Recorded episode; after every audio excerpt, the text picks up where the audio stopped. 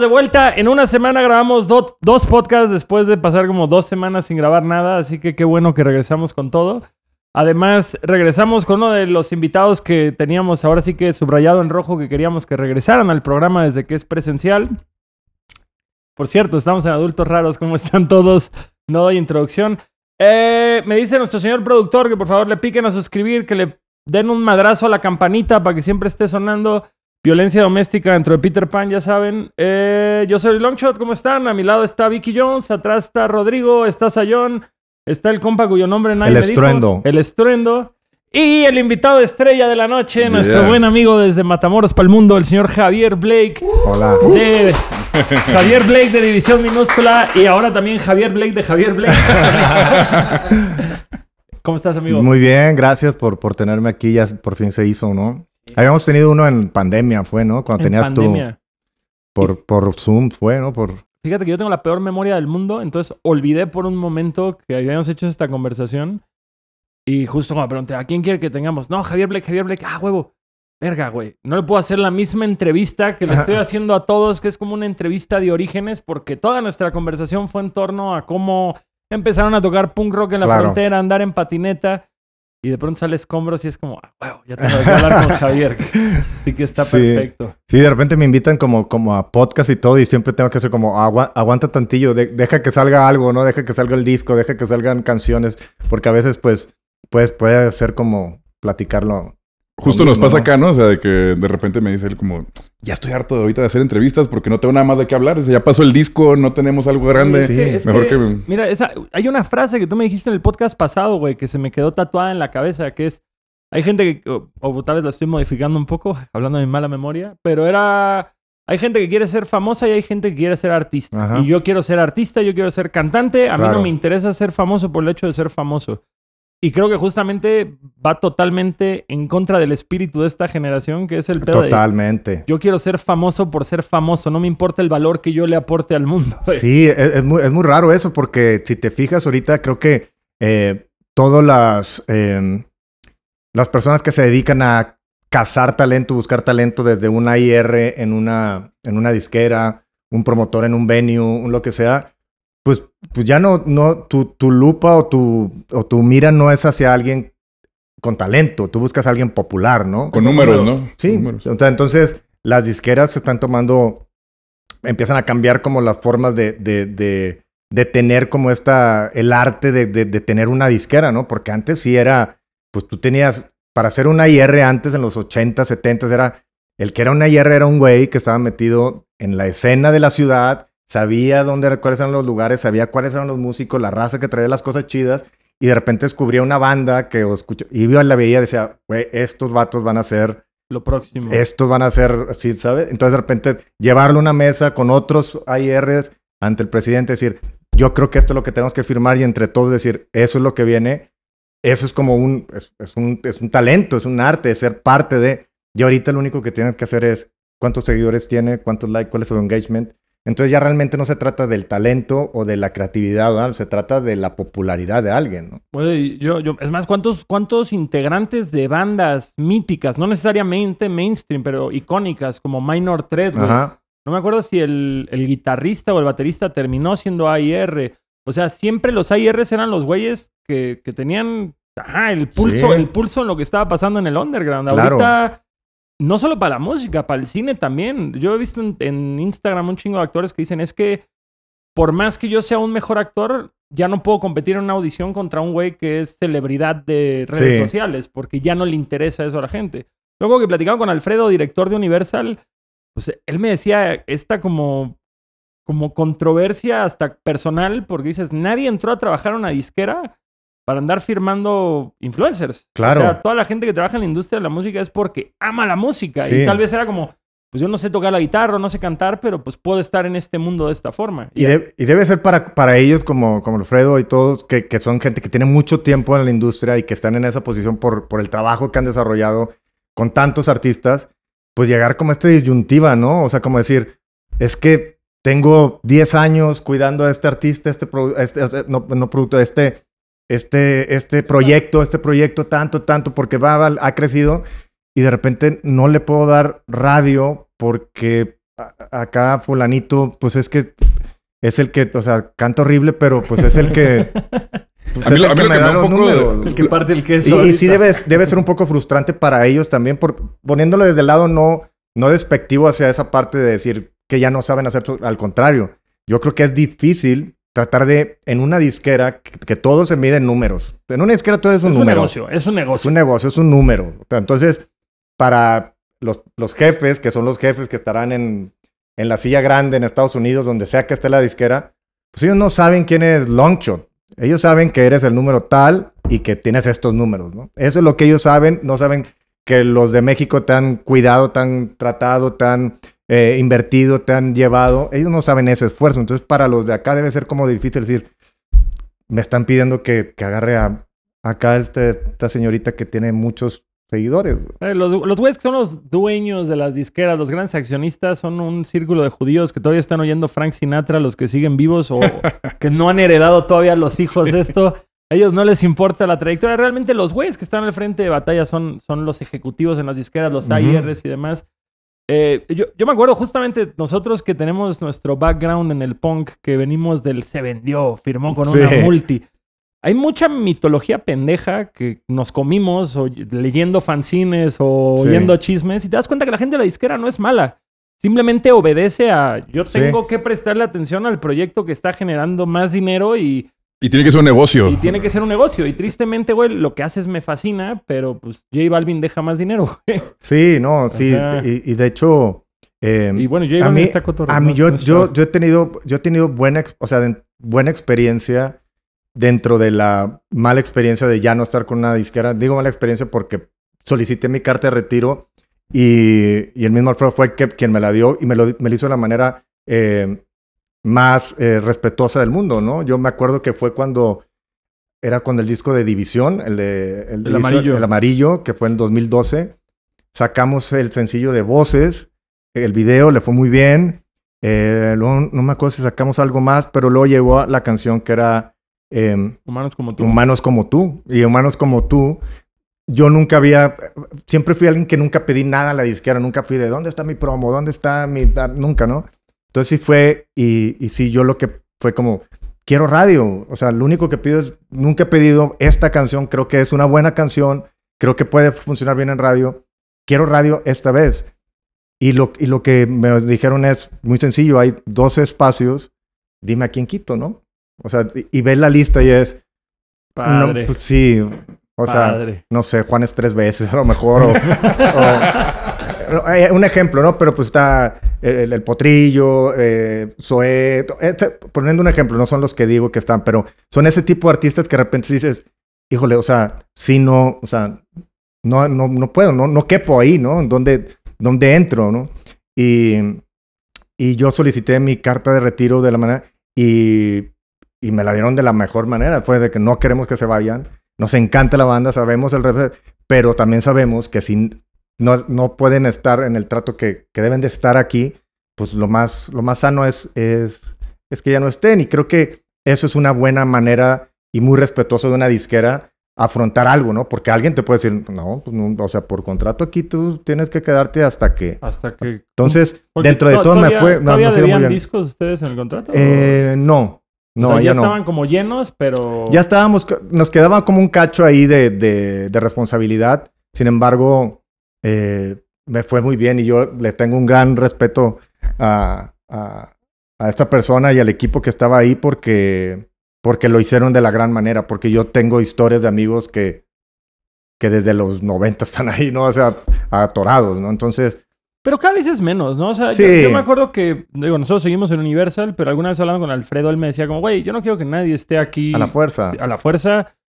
Hay artistas que nos han firmado por cinco discos y hacen dos y dicen, ya no me veo, o nosotros ya no Sí. lo vemos. Y, y también, acá, lo digo, oye, son unas historias de terror de otra época, pero nuestra experiencia ha sido pues, Buena, chida con todos, muy amigable. Creo que también tiene que, tiene que haber una, una, una cordialidad y una buena relación porque tienes un catálogo ahí, ¿no? Claro, Entonces, claro. de alguna manera, es, vas a seguir tratando con, esa, con, con estas personas y ellos contigo. Entonces, tiene que haber como esa cordialidad y también es, es como tam- se, se agradece cuando, cuando un ejecutivo, cuando un equipo dice, oye, la banda nos, o el artista nos ha dejado cosas muy buenas aquí. Claro. Tenemos el disco más exitoso de la banda aquí. A lo mejor no es momento, no se le puede dar el lugar que se merecen ahorita aquí. Pues qué mejor y qué más chido que, que, que darles la, la, la, la carta de retiro. Se ve bien feo la carta de retiro. Pero, Sí. pero creo- créanme que es, que es, es, es, una, es un sentimiento liberador cuando, cuando alguien te dice, sí, claro, ¿no? Porque me ha tocado que a veces que hay gente que no, que no Oye, quiere. pero, y por decirlo, ustedes que literal se hicieron en una disquera, y digo, lo digo de la forma más respetuosa, cuando se independizaron, no fue como un de, a la madre, a ver qué viene. O sea, ¿Sabes que, que mm, o sea, sí, obviamente es- hay como este miedo de, de, de qué, pero nosotros, eh, siendo el tipo de banda y de dónde venimos, eh, siempre tu- tuvimos apoyo, pero no un apoyo desmedido. O sea, ¿sí me explico? O sea, o sea, División tuvo, eh, en su momento sí tuvo algo de radio, ¿no? Cuando estuvo Soñare, Soñare. cuando estuvo Las Luces, a lo mejor, al- tuvo algo de radio. Estuvo en tele porque, porque era el momento no- no- donde había espacios de tele donde si tú tenías tu proyecto, era, tenías seguidores, tenías esto, te ponían tu video y era algo de calidad, el video y todo.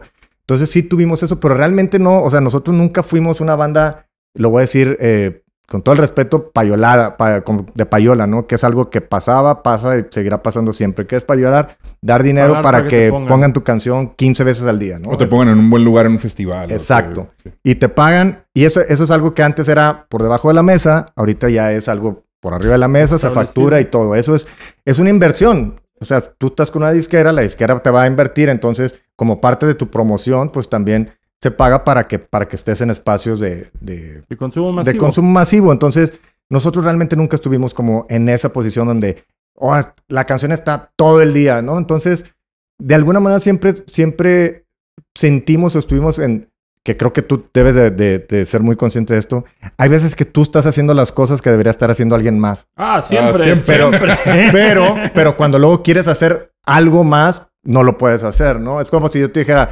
eh, saca, tu, saca tu disco que tienes con una disquera con, en vinil.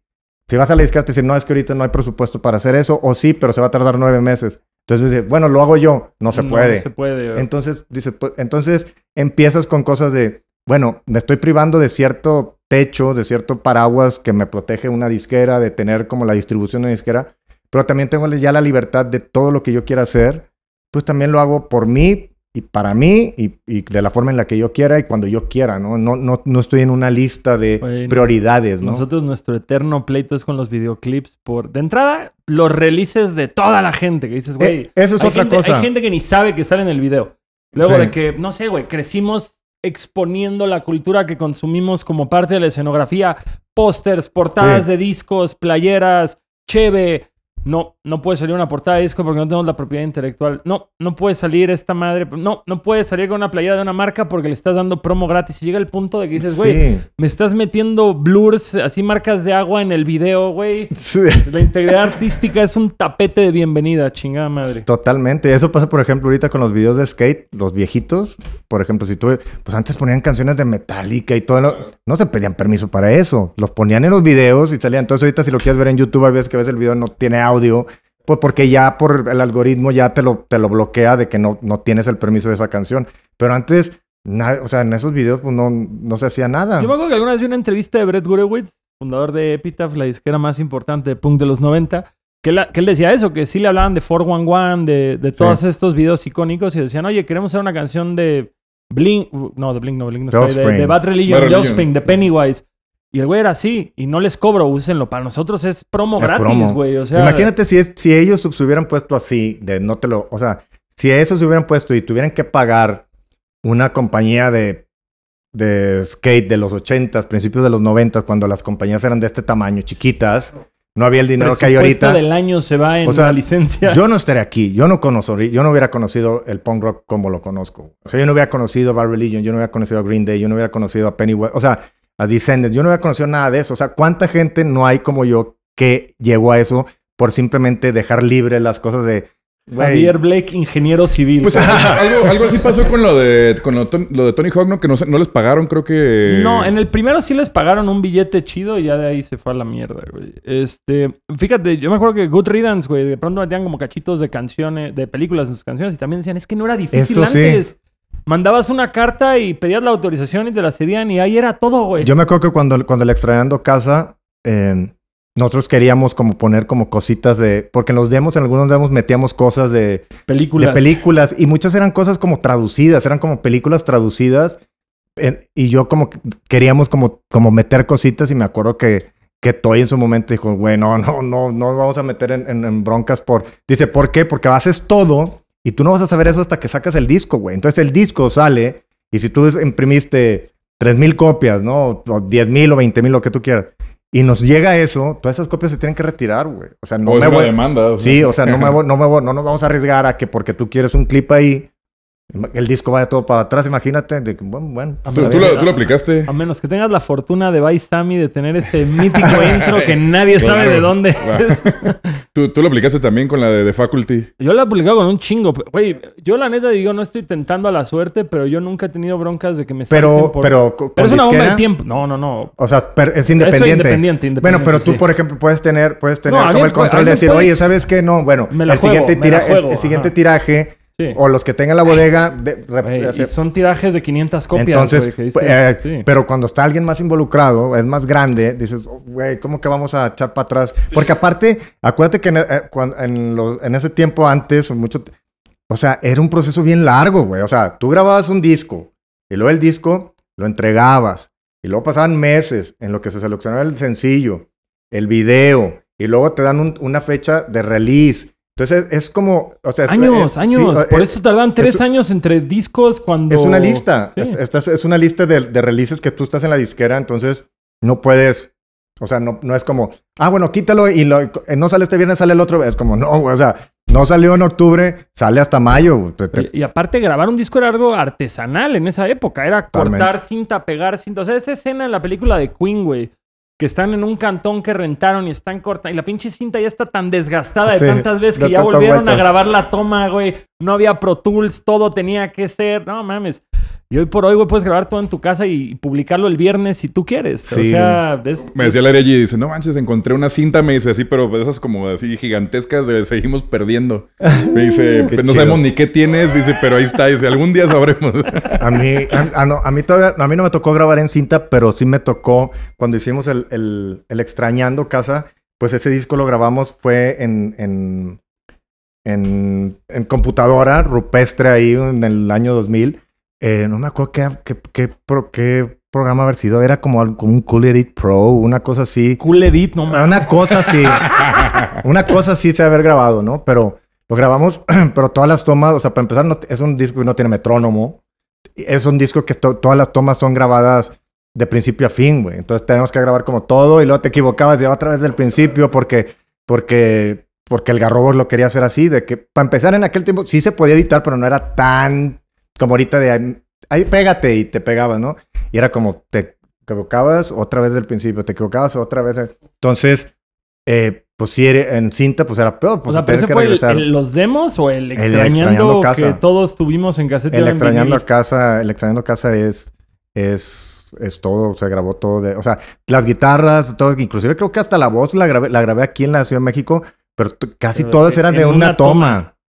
Y suena bastante bien, déjame decirte, ¿eh? La- Era también la idea como, como de, como de tratar de, de, de que estuviera como, como este feeling de estar tocando todos al mismo tiempo, pero no es todos al mismo tiempo, sino que sea como que está tocado. One take, ¿no? Así como sí, cada o quien sea, one no take. de grábate este pedacito tara, y ya, y luego el otro, o sea, sino Pero hacerlo. Tiene, tiene su valor esas imperfecciones. Yo, le, yo amo las imperfecciones en un disco, la neta. A mí también.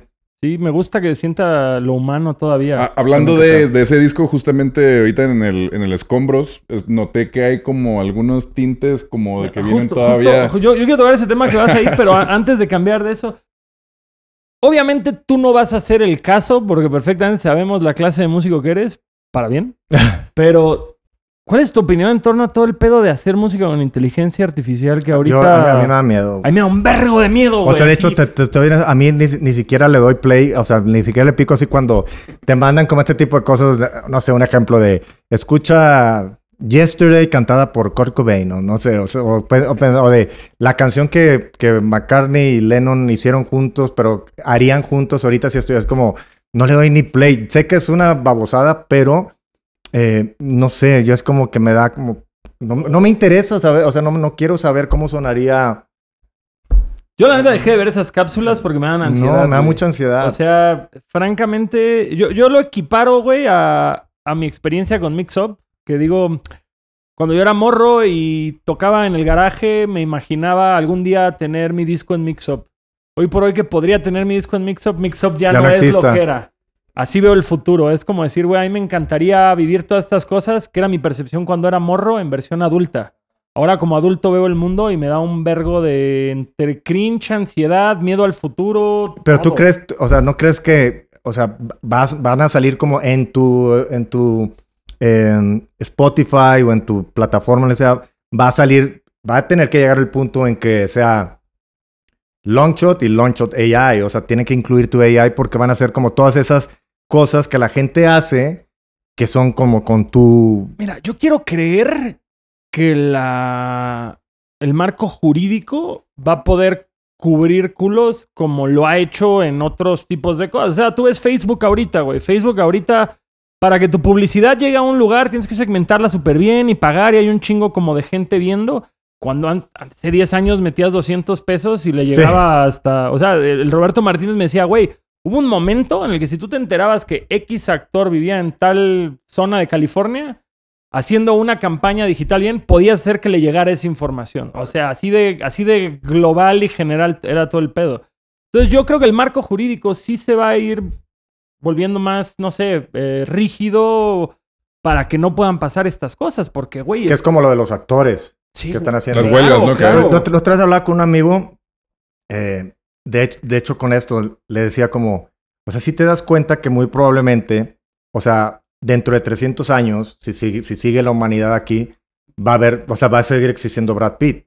O sea, a ver en el Sí, cine Brad Pitt, películas ya va a Brad ser, Pitt. Brad Pitt ya va a ser eterno, güey. Sí, o Exacto. sea, Tom Cruise, o sea, O sea, Misión es- Imposible 58 va a estar ahí y va a ser Tom Cruise porque, porque es AI y ya está tan... Entonces, ya existe, él ya vendió su imagen, vendió sus derechos, o, o su familia tiene sus derechos, y es un actor de animación, de, de inteligencia artificial, que sigue haciendo películas, pero... Es, pues, no es, este, es... eh, verga, qué horror, no había pensado eso, Sí sabes. Sí, totalmente. O sea, to- o sea, y no lo voy a decir porque obviamente el arte de actuar es el arte de actuar, pero yo creo que todavía... Pero ya son el- marcas, ya son marcas. Sí, o sea, es una imagen, ¿no? Pero la música, o sea, estaría muy loco que dentro de 300 años siguiera habiendo eh, Longshot, ¿no? O sea, tú ya no existes, pero tu familia, Mira, tu hijo acuerdo- vendió los, Los los, derechos. derechos. y sigue sacando rolas y ya sigue, o sea, siempre va, va a existir. Ahorita, ahorita vi que muchos autores clásicos como Bob Dylan, este, Neil Young empezaron a vender sus publishings de, ah, Sí. ya estoy viejo, vendo mi publishing en X cantidad de millones. No sería raro que un, digo, Robert De Niro no, porque es un pinche OG del cine y respeta el arte, pero no sería raro que, que un artista que dices, güey, ya me queda como una década de vida. Ya ni me parezco. ya ni me parezco, no mames. Ya nadie va a pensar que soy yo, no hay Sí. pedo. O Porque sea, a lo mejor puedes vender, o sea, vas a vender tu imagen al, o sea, a la época que tú quieres, ¿no? Ándale. O sea, a lo mejor tú vas a tener 80, John Niro, decir, te voy a vender a, te voy a vender a, al, al Javier Blake de, de 27, güey. Que se ve Claro. igual que el actual. no, güey, este, es que está cabrón porque, por decirlo, tú cuando firmas con una disquera, hay cláusulas que te dicen y todas las nuevas tecnologías y casi, casi universal. O sea, de No, que y de- dices, en todo el universo. De todo el A todo universo, dices, A eso- perpetuidad, a perpetuidad en todo el en universo. todo el universo. Eso, es por si llegas, llega a ver, o sea, nos podemos mudar y Por hay otra vida en otros Por planetas. si los aliens ponen exa, ¿no? Así FM en sus, Sí, en sus naves. Sus naves, güey. Y la neta, sí, sabes que Universal se va a llevar esas regalías, papi. no, Qué pero, pero es justamente eso. Los nuevos actores, güey, a los nuevos músicos de disquera, a toda esta raza, güey, les van a dejar caer esas cláusulas. Sí está... Y obviamente la gente es como decir, güey, de no tener nada a tener un poco y, y bajo estas cláusulas, pues me chingo, güey. Ni modo. Sí, creo que, sí, creo que también, o sea, muchos caemos y muchos artistas caen en como en este tipo de cosas por siempre con la, con la fe de que va a dar la vuelta a esto y, y voy a poder darle la vuelta a esto que acabo de firmar o hacer, ¿no? Claro, Entonces, claro. o sea, ahorita te doy un adelanto que dices, "Ah, ah, no lo puedo pagar ahorita, pero el día de mañana me va a ir chido, entonces puedo pagar esto y me puedo salir de esto. y ser dueño de mi Si te va bien, lo puedes hacer.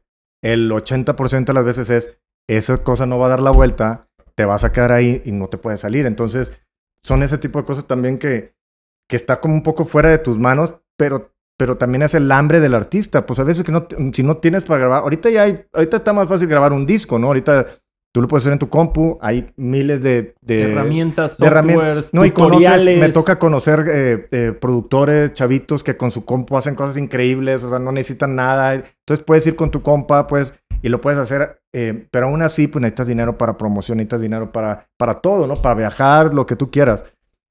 Pero antes era aún más difícil, porque antes era como, quiero grabar un estudio, pues, ¿cuánto te cuesta un estudio? ¿Cuánto tiempo tengo que estar? Tengo, o sea, entonces son cosas que de repente firmas y, y- y te pensando, teniendo fe en que, que la vida te va a beneficiar, va a dar la vuelta, pero pues hay veces que, que no. Yo creo que probablemente también lo del AI pueda empezar a ser algo así, ¿no? Que digas, te voy a firmar ahorita el AI pensando en que, en que en el futuro voy a tener suficiente poder y suficiente capital para poder salirme de ese contrato. Y, Y no, sí. es- ¿Y qué tal si luego la izquierda quiere el AI y no a ti, güey? Sí, es, es lo que va a pasar y es lo que está peleando el sindicato de actores, guionistas, etcétera, en Hollywood. Que dicen que no te puedo vender.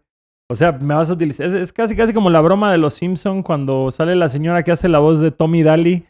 Ah, como el correcaminos. Bip, bip. No, solo bip. El segundo lo recrearon digitalmente. Güey, es, es literalmente eso, pero Y ya, y ya habíamos visto como snippets así de ciertas cosas, ¿no? Como por ejemplo me pusieron Carrie a... Fisher en, en... En las nuevas de en Star las nuevas de Wars, Star. Wars. O sea, que la hicieron joven de nuevo y Padrino, yo todo. cuando vi eso, güey, se Es- me enchinó Luke la Skywalker piel, también pasó lo mismo. Claro. Eh, Habla de Indiana Jones, acaba de ver Indiana, Jones, sale, Jones, sale, empezó la película, tenía mucho sin ver como algo de, de, de Harrison Ford. Pero que lo hicieron joven en la O sea, empieza la película como Ah. en antes, entonces se ve como, como, Rejuvenecido. como Indiana Jones la primera, ¿no? La primera parte. Entonces de repente empieza la película y yo de, no mames, no. Y luego, o sea, dije, es, obviamente es IA y luego ya me di cuenta que sí, luego ya pasa el tiempo y ya sale como está ahorita, ¿no? Pero sale y se ve, o sea, no, no se ve, o sea, no se ve, ahorita no se ve, o sea, se ve como si fuera real, güey. Pero el otro estaba viendo como, por ejemplo, Jurassic Park, y es Ah, como la es uno como- y es como, güey. Mi, mi hija me dijo, papi, pero eso no es de verdad. O sea, tiene siete años, dijo, papi, pero eso no es de verdad, se ve que no es de verdad. Y es como, pues todos creímos en, En su, su momento, momento. que... Mira, niña. O también el este que recrearon al de Rápido y Furioso, al Ryan. Ya ves que usaban a su hermano, pero a la vez también le pusieron como, Como Su el- carita. el- su el- cara y- el deepfake. al deepfake, ándale, como un deepfake. Yo vi uno que hicieron de Volver al Futuro, que eran este Robert Downey Jr. y Tom Holland como Marty y el Doc. Y fue como, ¿what? Así. Pero está curioso eso porque sí es cierto, o sea, quizá como actor, pues lo que vende es tu imagen, ¿no? O sea, Claro. y, y tú puedas vender una etapa de tu vida, decir como, a ver, pues les, les concesiono o les vendo mi... Va a mi- valer el mi- catálogo, ¿no? Ajá, catálogo, mi, mi yo de los, de los 20 a los 30, pero en la música, ¿cómo funcionaría? Sería, te vendo mi voz de los, así como José José, ¿no? Dices, ¿qué Sí. voz quieres de José José? ¿La, de- Sí. la última o la...? Ándale. Y deja tú, y deja tú también la voz. Y más que, más que como intérprete, como, como compositor. O sea, sería como en el cine, a mejor agarrar, decir, firmar a Stephen King y decir, vamos a firmar las historias de Stephen King cuando ya no está Stephen King, pero, o sea, ¿cómo las vas a hacer si No, no? pero, pero es que luego es ese pedo que le nutren a la inteligencia artificial novelas, güey, y ya es como, ah, ok, ya entendí cómo escribe Sí. este güey. Mete tú, quiero que sea una actriz negra en New, Sí, New Orleans sí. en tal década Pero- y con un vampiro. Y, la- y eso es lo que están peleando los guionistas. Decir, oye, oye, mis papás me traumaron para que pueda escribir así, güey. Claro, no replicar mi infancia jodida en, en un software. Tam- tam- digo, Mira, a todos los que crecimos viendo Terminator, güey, no hay forma que no le tengamos Claro, miedo a esto que viene, güey. Pues el problema es no tenerle miedo, ¿no? Tenerle miedo y precaución, creo que eso es como, o sea, tener como un parámetro, decir hasta aquí, ¿no? Pero ya los que no, lo- o sea, los niños que van creciendo con eso como cotidianamente, les da... Es lo más normal del güey. mundo, Sí, ¿no? para ellos es una herramienta, para nosotros es el Satanic Panic. Amigos, estamos en un break comercial. Gracias a que la inteligencia artificial nos dijo que ya era momento de anunciar que le peguen a la campana y que le piquen a suscribir. Y continuamos con este bello podcast que... Ah, vamos a recordarles, güey, que arriba los humanos y abajo la inteligencia Es lo artificial, que queremos decir. Es lo único que queremos decir con este segmento, pero creo que es un buen momento que pasemos a hablar justamente del nuevo disco de Escombros, porque no es un podcast ni de ska ni de tecnología, así que todo esto es especulación. hasta Puros este hablan aquí. No, güey, es que de pronto empezamos a tener un chingo de invitados de Sky y fuimos a un evento de Ska en el Pepsi Center y me sentía la, la chica bonita del baile, güey. ¿A poco? Todo así de que dije, güey, no, estoy teniendo la popularidad que nunca tuve ni en el rap ni en el punk, en el Ska. Así que amamos, amamos a nuestra gente de cuadritos blancos y negros. Y Elmos. Y Elmos. Este, Ya no hay elmos, ¿o sí. no, gracias a Dios ya no. No, Ya, ¿ah? ¿Cadenas, de, ¿Cadenas de plástico? No. Cadenas de plástico. Mona tampoco No. vimos, güey, ni olimos. Así que... Ya se volvió más tradicional, Fíjate, alternativo. fíjate que algo, algo que me decían justamente los de la escena de ska aquí es que todo ese, toda esa tropicalización del ska mexicano que se dio como final de 90, principios Eso fue de 2000, aquí. Eso es mexa. Eso, eso es mexa. o sea, el- los elmos es mexa. Sí, eso es total. Es como el Happy Punk Family, güey. Ok. Así, eso fue mexa, güey. Pero que ya todas las bandas nuevas le están tirando al tradi, güey. Todos ya quieren ser Jamaica o Inglaterra. Ya ese pedo de vamos a meterle cha-cha-cha al ska ya no es común, güey. Y es como, ah, qué extraño. Yo pensaría que ese era el sello típico. Pero pues igual a todos nos gusta Jimmy Cliff y Sí, los sí. Specials y Madness. Entonces Pero- no podemos culpar a nadie. Sí. Mucho que no, no, no, no sé de, de no te empapas rumbos. de ese género. No, hace mucho no. Eh, cuando con División en, en, ese tiempo, cuando el extrañando y todo, sí convivíamos, sí nos metían mucho a tocar con, con bandas de, de ska y todo. Entonces era como más, estábamos más, más, más, más empapados, más, más nutridos de todo eso. Este, pero, pero a la vez, no, pues ya creo que también el ska creció tanto que ya es como su propia cosa. Y, y internacionalmente ven a México como la capital del ska en cuanto a audiencia. ¿Ah, De sí? que Dicen, hay- las bandas quieren venir a México porque saben que el público aquí es qué chido. apasionado y gigantesco. Dices, órale. Pero es raro porque no estamos exportando nuevos artistas como esperarías que una... Eso sí. Y eso es algo raro. Fíjate, al- algo que me llama la atención generacionalmente hablando, que ahorita es el caso de Panteón Rococó y de Inspector, y yo lo percibo igual en división minúscula, es que con todo y que tal vez no están viviendo su momento de mayor popularidad, tú decías soñaré, güey, en la radio, en la tele y todo eso, sí están tocando sus shows solistas para mayor público. ¿O estoy Sí. equivocado yo? No, o sea, yo creo que, o sea, O sea, a nosotros... la, la- la mejor, o sea, el, el momento más grande de división minúscula es este momento. ¿Sí me entiendes? O sea, no el más popular, no, pero o sea, sí el más no, grande. no, no, no, no como un, eh, como un hit, ¿sí me entiendes? No como de que tienes esta canción que todo el mundo conoce y todo. No, No, no el más mediático, ¿no? Exacto, es como, y yo, yo siempre lo he dicho más y más en México, creo que en México es muy, muy palpable. La carrera de las bandas para, para poder crecer el 95% de los artistas hablando, ¿no? Ahorita hay muchos casos que son fenómenos que de la noche a la mañana crecen y explotan y eso son, por eso son fenómenos, ¿no? Pero eh, en la mayoría, si tú te das cuenta, todos es una carrera de, de, de- de resistencia, no De velocidad, ¿no? Es de distancia. O sea, eh, yo te, te digo ahorita, división minúscula, ahorita la gira pasada que tuvimos, este año no estamos girando y solo, solo hicimos Estados Unidos y hacemos eh, tres festivales ahora a fin de año. Pero el año pasado hicimos esta gira de, de los 25, 25 años. y toda esa gira lo hicimos, lo quisimos hacer en, en teatros. Todos los teatros estuvieron llenos. Todas las tra- y aparte era, era, era difícil porque, porque eran teatros, entonces el teatro no vende alcohol. Entonces es, eh, mucha gente, o sea, nos decía así como, eh, si lo hubieran hecho en otro lugar, más, hubiera venido todavía más gente, pero es que hay gente que no quiere venir porque no venden alcohol. Pero para mí o para nosotros era importante también poner como medir la, la línea de decir, a ver, el que quiera venir a un show de edición, que venga aquí, que pague esto, que, que poderlo hacer como, como algo chido para poder dar un paso hacia adelante. Darle una elegancia también Ay, a veces, aparte ¿no? conmemorar, güey, conmemorar Exacto. 25 años. Entonces terminamos el, el año en el Palacio de los Deportes, con lo cual nosotros nunca imaginamos poder hacer este tipo de shows. Pero pues después de 25 años, ¿sabes? Y si tú ves a las bandas eh, grandes de, de México, todas son de mucho tiempo. Si ves un Tacuba, un Zoé o el que tú me digas, son bandas que tienen un- una gran trayectoria, ¿no? Entonces, es eso, ¿no? Creo que es mucho de, de, de estar presente, de estar ahí, de, de ir, de ir cultivando, de ir haciendo cosas, eh, porque también siento que, que la carrera se, se construye de, de, no de un chispazo de creatividad que todo el mundo le gustó y se van ahí y, le- y se enamoran de ese periodo, sino se trata de tener esa con- consistencia, esa constancia de, de, de lo volví a hacer, lo volví a hacer. A lo mejor, a lo mejor para mí me gustaba más el pasado, pero ok, está chido esto. Y de repente, o sea, como eso, creo que lo que hace la carrera tal cual, el nombre, la carrera de, de un artista, que con el tiempo puedes decir, tengo una carrera, tengo un oficio, que es este, que me ha costado veintitantos años hacer, y ahorita puedo disfrutar de decir, me aviento un año de gira, dejo un año de gira sin hacerlo, hago un disco, me quedo un año sin hacer un disco, dos años, o sea, como eso te da oportunidad de, de ir diseñando tus cosas a como tú lo quieres hacer y no simplemente decir, lo de hoy es sacar una canción cada viernes y si no, Sí, claro. se te olvida la Cada gente de ti, pues no creo. No, Si no es tarea, ¿no? Así como no es pinche. No, y, y- y eso era algo que yo quería tocar. Ustedes sí han sido, que digo, no era raro antes, no era raro antes tardarte dos, tres años en No. sacar un disco y hoy por hoy casi casi es raro no sacar una canción al mes. Y ustedes han sido un ejemplo de, de yo no me voy a pegar a modas que no obedecen a mis valores o a mis intereses. Claro. Y creo que por eso tienen una discografía sólida. O sea, yo, yo que crecí con el extrañando casa desde los demos y que por mamones tendría que decir, eh, mi disco favorito. Te puedo decir que para mí Defecto Perfecto es mi top 5 de discos de rock Ah, mexicano. Muchas gracias. Y, y como eso, no te diría que hay un disco malo de división.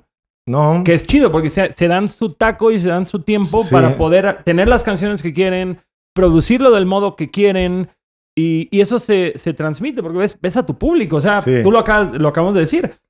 Pasaron de hacer un Pepsi Center que no cabía un alma a hacer de pronto el Palacio, que dices es más del doble, si no estoy equivocado. sí, y- sí, es más del doble. Y qué chingón que, que con todo y que no están en la radio, que no están en la tele, que no hay videos de Javier Blake bailando en TikTok, aún así... O sí. No, no yo. no, ella, ella, y no sé. AI. Yo no fui mamá, fue ella.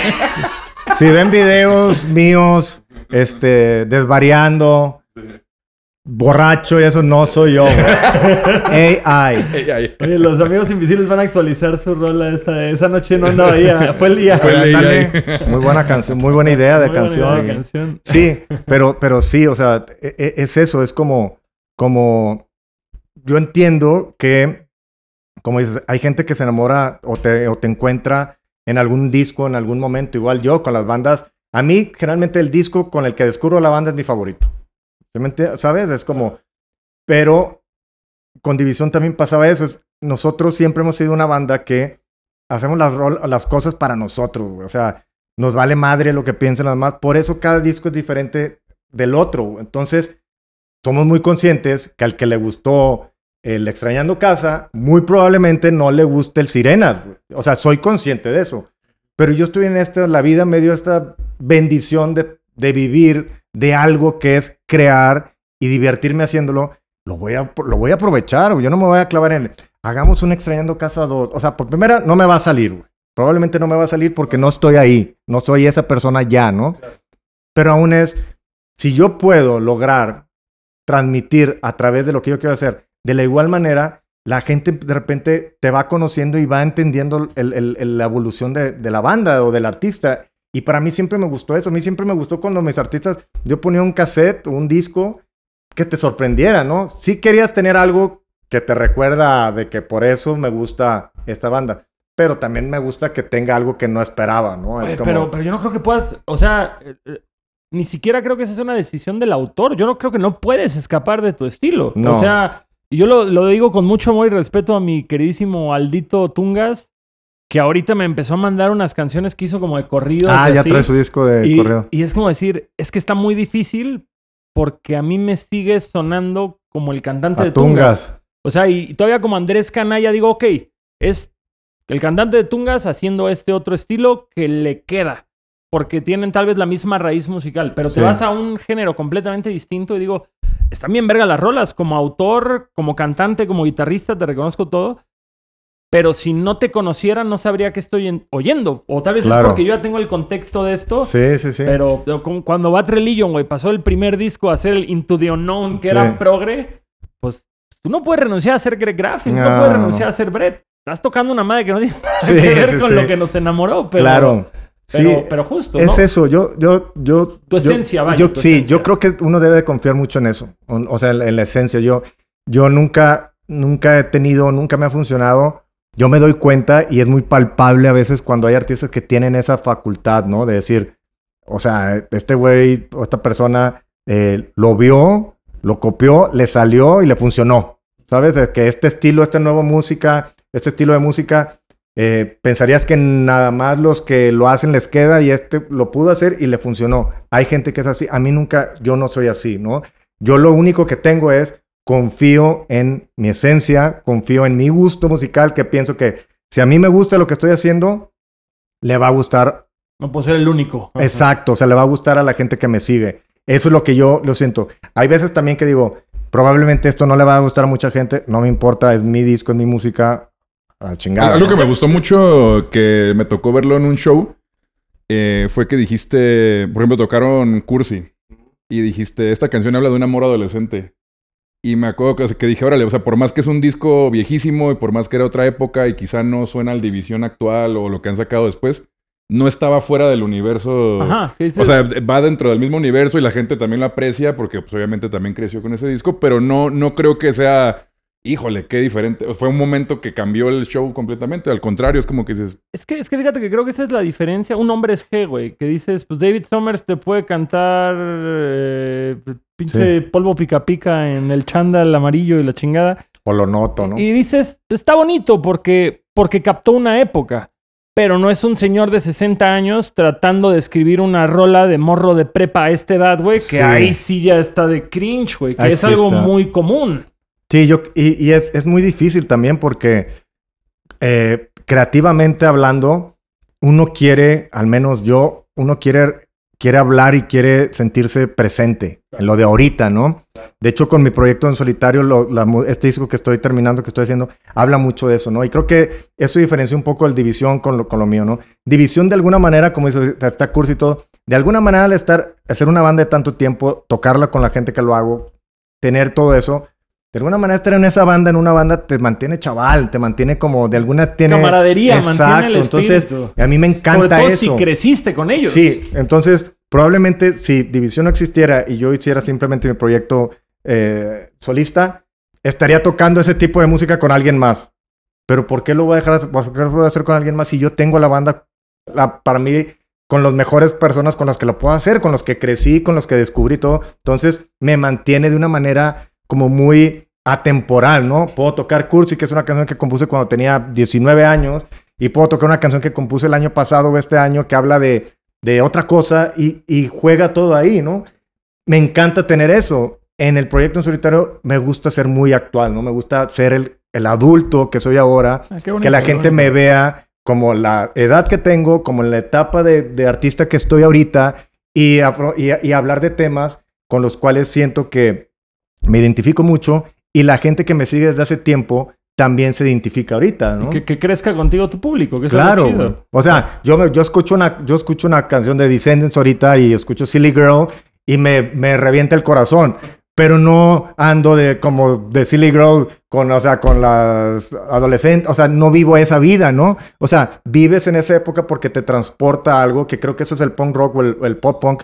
Tiene algo bien lindo que es eso, que es te revuelve, te, te regresa a una época como de, de mucha eh, inocencia, de mucha eh, Emoción, el mundo es nuevo. Exacto. Sí. Entonces te regresa mucho a eso. Pero a la hora de, de querer crear, pues yo no voy a hacer, no puedo hacer una canción. Este, Claro. de, No de mames, que tu, que Girl. tu próximo LP se llame Don Javier Blake, güey, al chile. Estaría bien verga. Sí, entonces está chido, o sea, está chido tener como las dos, ¿no? Las, Poder tener. las dos Pero ventanas para Cre- hacer. creativamente puede llegar a ser difícil que, que, que, una, que un artista se sienta pleno tratando de escribir la misma canción que escribió hace 20 años. ¿no? Fíjate, fíjate que ahorita que estamos hablando de la adolescencia, güey, que, que tú dijiste, pues obviamente no puede ser que si a mí me gusta mi canción, no le vaya a gustar a nadie más. Y también entender que hay muchas canciones que son literal, dices, esta no le veo oportunidad, Claro. pero a mí me gustó un chingo, porque Sí. es algo bien personal. ¿Tienes alguna experiencia, güey, que tú hayas pensado que alguna rola iba a ser el vergazo del disco y pasó así under the radar? Y también, ¿qué tan bueno eres tú para detectar así tu bullshit como autor de decir como, Nah, esta rola está culera. Ni va para el disco o algo así. ¿Sabes que O sea, como más que... Más que decir como, esto va, esta va a ser un, un madrazo, esto va a ser un vergazo. No tanto en el... Nunca mido como... eh, el éxito de las canciones, o sea, de alguna manera, ¿no? Porque no, ya no estoy como en radio o, o lo que sea, o no, no checo comments o lo que sea. Pero lo que sí me pasa mucho es el, el- en, el, en el proceso.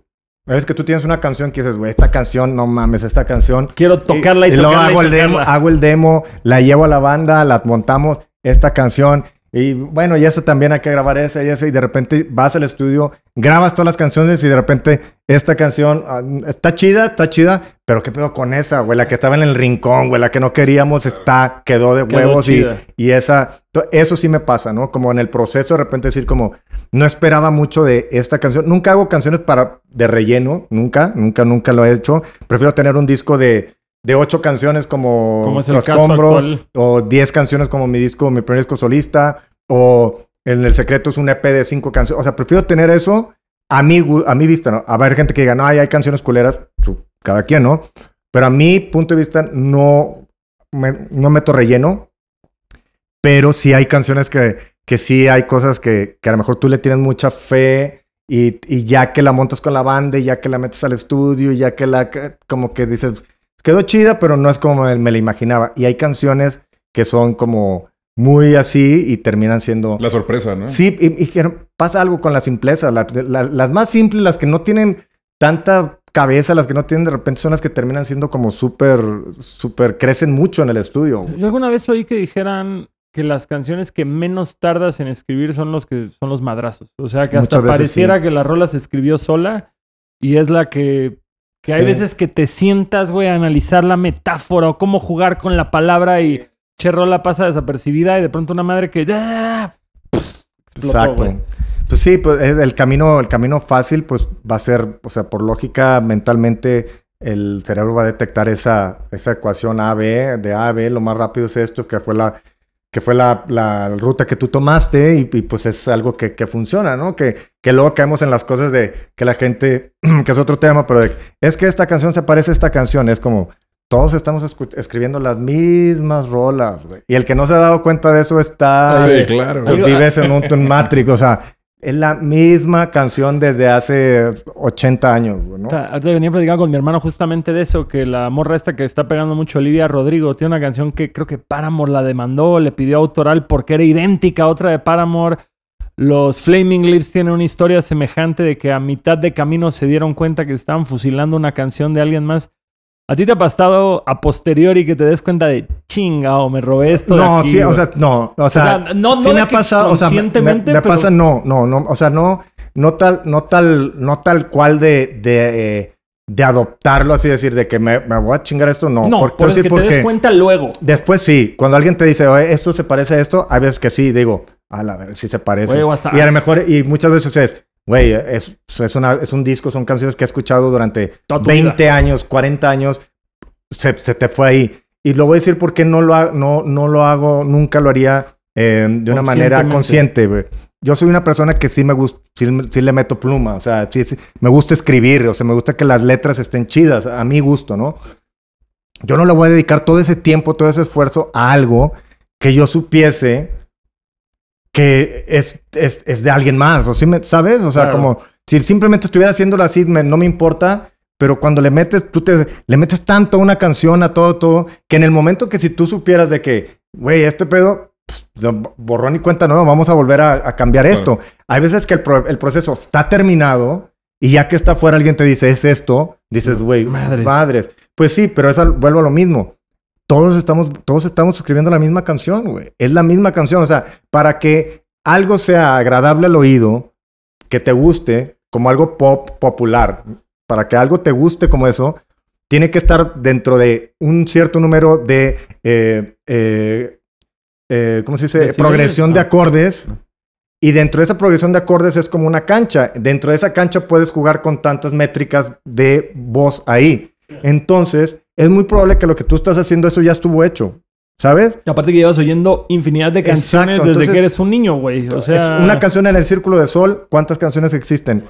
Billones. Entonces, si alguien sale y dice, tu canción se parece a la de no sé quién, ¿cuál es? Es un Círculo de Sol. Sí, también la del Círculo de Sol es la de reloj, no marque las horas, y es la de no sé cuál. O sea, hay infinidad de cosas. Lo que pasa es que la gente luego, luego lo relaciona con algo cercano, ¿no? Algo de, a ti te parece a la de tal, a la de tal. Pero de a lo mejor esa es una canción que ha sido como Motown. Es una canción que está escrita una y, otra, vez, y otra vez, y otra vez. Porque jugamos ahí. Si ya quieres hacer cosas disonantes, quieres hacer cosas raras, experimentales, lo puedes hacer y probablemente Te vas a salga- estar ahí como, como disperso en la, en la comparación.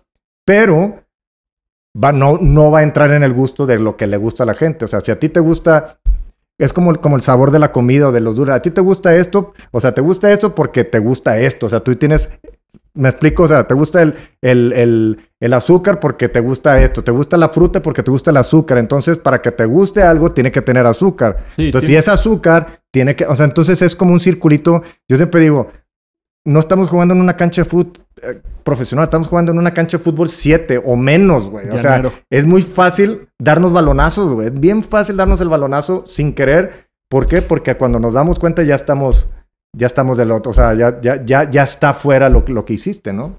A, a mí me ha pasado que he oído canciones que digo, ah, esta temática está bien chingona. ¿Cómo la adaptaría yo a mi vida, güey? Claro. Que dices, pues no es fusilarte una canción, es inspirarte en la idea narrativa de alguien más. Sí. Y ya de ahí hacerlo, yo no siento que eso sea plagio.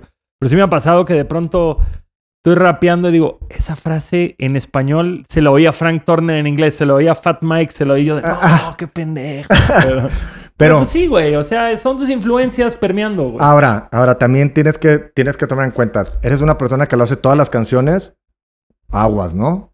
Pero es una persona que dices, oye, pues tengo, no sé, tengo 150 canciones allá afuera y una o dos tienen un tinte o el riff se parece o esto es o sea no, pues va a pasar porque estás haciendo tú también te estás tratando de, de, de no hacer lo mismo que ya hiciste entonces vas a estar Picando, picando por todos por todos lados. Entonces probablemente vamos a pisar ciertas ciertas cosas que la gente va a decir es que se parece a pues todos estamos haciendo la misma rola creo que nadie lo hace de una manera Consciente. consciente güey. Yo, yo otro día pensaba en la peculiaridad de ese escenario, que te vas más hacia qué tanto es el que una canción sea buena, que digo, últimamente bueno es muy subjetivo al gusto de cualquiera, y por otro lado, también bueno puede abarcar varias cosas, porque hay canciones cantadas por alguien desentonado, con una guitarra mal, que, que te enamoran.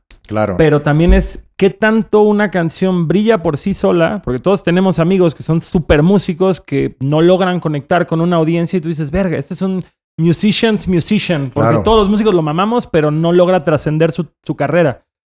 ¿Y cuánto es el culto al artista o a la persona en particular? Al, al carisma, a la guapura, al estilo, Yo, a... yo creo que son, yo creo que es un son un que- conjunto que- de. Que, que para terminar un poquito, creo que esa es gran parte de lo que hablábamos del problema de los influencers y las redes sociales y los artistas que de ahí salen. Que al final del día dices, nosotros lo desvalorizamos porque decimos, este güey no viene de nuestra naturaleza, este güey no cargó amplificadores, estuvo en el garage, se fue de gira, lo vieron 10 güeyes. Sino para nosotros, este güey la hizo fácil. Pero al final del día, ¿cuántos compañeros tuyos que vienen de la misma putiza que te has puesto tú, o tal vez hasta más putiza, Sí, más. y su música nunca trascendió. Y quién, y digo, obviamente no por desvalorizar, porque yo soy muy fan de División Minúscula, pero es qué tanto podría ser que la gente realmente está eh, identificada con la persona más allá del arte. O sea, como nosotros vemos a Joe Stromer o a Bruce Sí. Springsteen y decimos este par de cabrones, pero hay 10 cabrones más en la misma liga que tal vez tuvieron hasta mejores canciones, pero nunca conectamos con ellos porque no conectamos con la persona. Creo, creo que, o sea, es, es un conjunto de, es un conjunto de situaciones lo que te hace a- de alguna manera exitoso, ¿no? Eh, no creo que tenga que ser solamente talento, no creo que tenga que ser solamente eh, suerte, no creo que te sea, sea solamente tener como esa exposición masiva, ¿no? Porque lo vemos, hay gente que le invierte en un dineral. No pasa y no pasa nada. Y hay gente que no le invierte en nada y, y por, al, por ahorita de que pasan cosas. Entonces, creo que es un conjunto como de cosas, ¿no? Claro. Yo, yo sí, yo sí soy como, como muy, muy, muy honesto y muy consciente de, de eso. Y, y siempre lo digo. Por eso considero que, que vivimos una, una suerte, una bendición el tener esto. O sea, el realmente tener una carrera de la cual te pueda sustentar a ti, tu familia, eh, tu empresa, vivir de lo que haces en este país, una en un millón, si bien les va, ¿no? O sea, ¿cuántos artistas realmente, porque tú puedes decir, esta persona tiene 3 millones de followers y muchos números en Spotify y mete 40 personas al show. Es como, qué raro. Y luego ves a alguien. eh, División no es, una persona, no es una banda que tenga demasiados números en Spotify, pero, pero podemos hacer una gira por todo México y nos va chido. Tú eres otra persona donde te paras, llenas tus lugares. Es, o sea, es, es como, como eso, ¿no? O sea, no hay una fórmula tal cual, Pero, ¿no? pero, pero ojo, güey, yo ahí sí discrepo, no discrepo, pero es algo que yo eh, argumento mucho. A, a nosotros nos pasa que nosotros trabajamos el merchandise un chingo y hasta para otros grupos como División Minúscula, venga, póngalo acá. este, es crear la cultura en torno a eso. O sea, el hecho de que la gente le mame verte en TikTok, ellos no tienen un canon de me mama ver este güey dar un concierto. Es más, conozco 15 segundos de su puta canción. ¿Por qué Claro. voy a pagar 500 varos por ver ese pedo? Y luego de eso es, ya fui a tu concierto, ¿por qué chingados voy a usar tu playera? ¿Dónde está la cultura de usar tu Sí. playera? Cuando había pasado, y probablemente a ti, güey, la- no sé, yo la primera vez que vi a un güey con una Fred Perry decía, ¿qué es ese laurel? Está bien chingón. Y decías, ah, yo quiero usar eso. O una playera de skate, o una gorra de X marca, unos Vans, que usabas tus zapatos todos tetos que tus papás te compraban y veías a un güey con unos tenis de deporte y era como... Claro. Y es crear la cultura en, to- en torno a ver a gente que tú admiras usando esto o proyectándote en gente que lo está usando, que es lo mismo también. El retratar que tu show es un lugar agradable y un lugar divertido y la gente está apasionada, tristemente es vender, güey. Todo es vender por más feo que, por más corazón que le metamos a todo, a todo lo que hacemos. Sí. También hay un marketing detrás. No, claro, claro, claro. Y eso yo, yo me di cuenta de eso cuando eh, hablaba con, con en una entrevista hace unos días y me decía cómo, cómo, cómo dilear con el al lado de- de- del arte y del negocio, ¿no? Le digo, para mí eso es como lo más difícil, porque yo vengo, como decías al principio, de esta época donde vendidos, ¿sabes? De que yo no voy a vender, o sea, el Fat Mike diciendo no tocan mis videos en MTV, o, o sea, como toda esta, esta industria de esto es nuestro, no se metan, ¿no? Eh, tú no puedes escuchar mi música, tú no sabes, tú no perteneces. Entonces, sigues teniendo ese gusanito a veces de decir como, eh, lo estoy haciendo, pero tengo que, prostituirlo de alguna manera, o sea, tengo que hacer esto para que la gente pueda... Y ya después lo entendí, ¿no? Y luego lo entiendes a muy corta edad cuando, cuando a la banda le empieza a ir bien, ¿no? De repente vas a tocar en algún lugar, alguna ciudad, se llena, ¿no? Ah, Bien chido. Te dieron tus cheves, te quedaste a dormir en, la- en el piso de la banda local y te regresaste, chingón. Segunda vez viene y de repente te das cuenta de que, oye, oye, aquí alguien está haciendo una feria y no somos nosotros, ¿eh?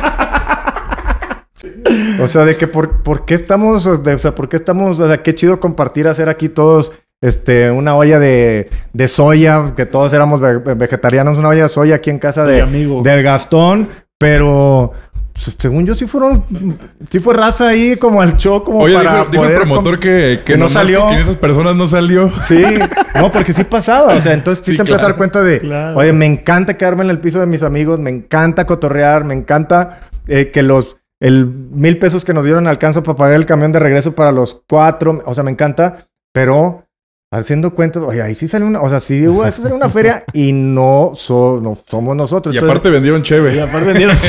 Ah, claro, claro. y la banda que abrió tuvo que vender 50 Sí. boletos. Sí, aparte tocas con los amplis del- de la banda local, es como... Entonces, Aquí hay una Eh, discrepancia. sí, aquí está algo raro.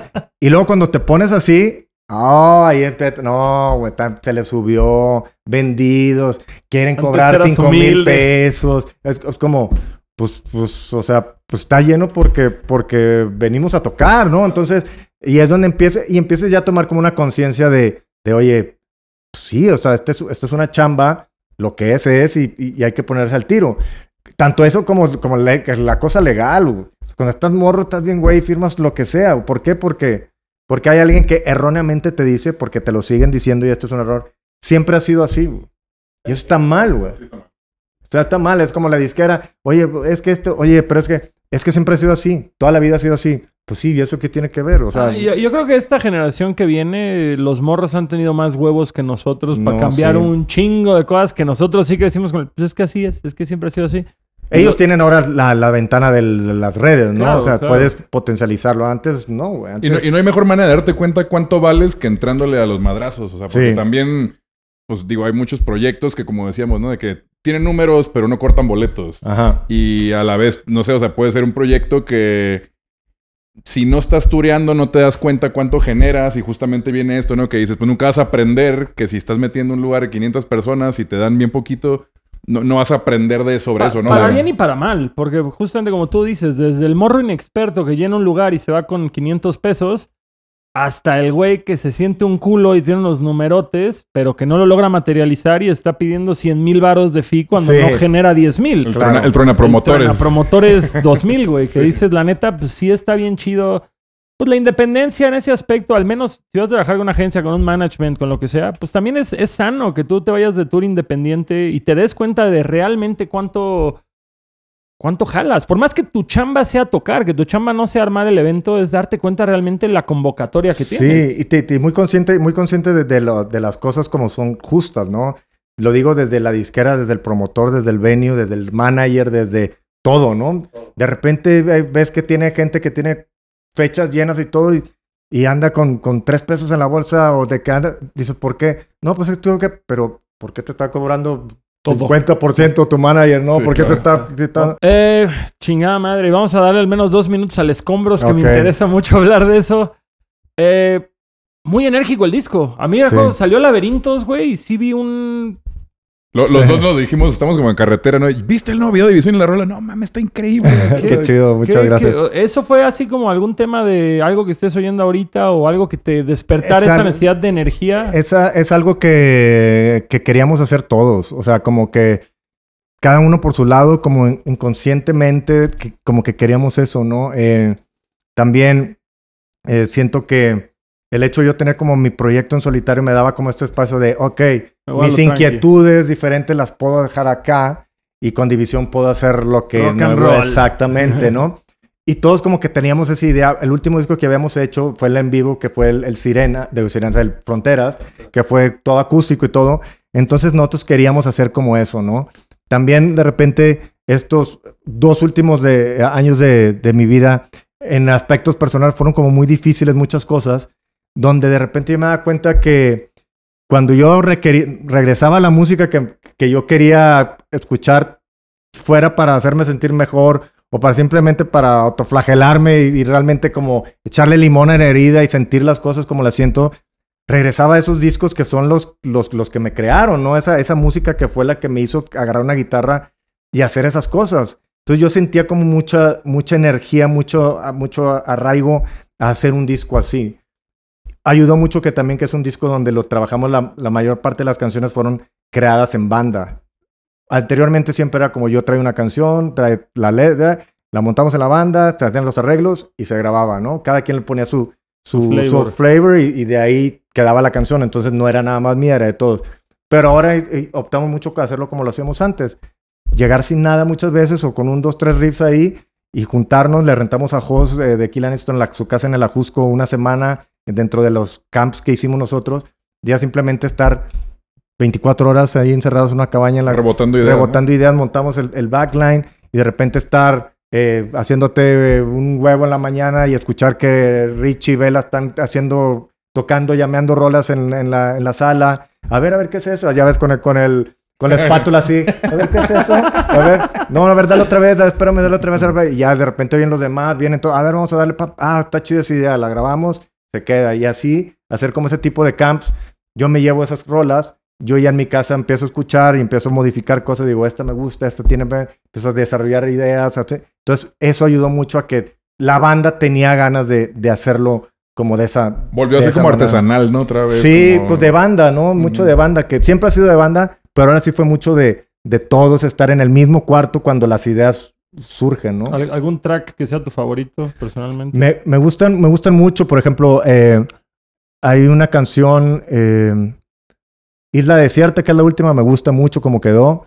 Hay un track que es la de Astro, que es un- como una balada como Está espacial ahí. Esa es una canción de, de, de Richie y de Vela, que salió sur- ju- justo ahí en casa de, de Jos, así como lo tenía la música es de ellos. Yo le modifiqué algunos acordes para que terminara quedando la canción como es. Pero es una música que ellos empezaron a sacar. Les dije, va, con esa canción fue la única con la que llegué a Sonic Ranch que no tenía nada de letra. La letra la saqué ahí. Es una canción que habla, eh, pues, de extrañar a alguien, en mi caso, mi hija, ¿no? Entonces me sentía como, como aislado en Sonic Ranch, como en este planeta desierto, de- sin nadie, simplemente con la tripulación de división ahí. y como con sus, como haciendo eh, FaceTime con, eh, con, con, con ella y, y como llorando, como extrañando. Entonces como dije, como salió esa canción.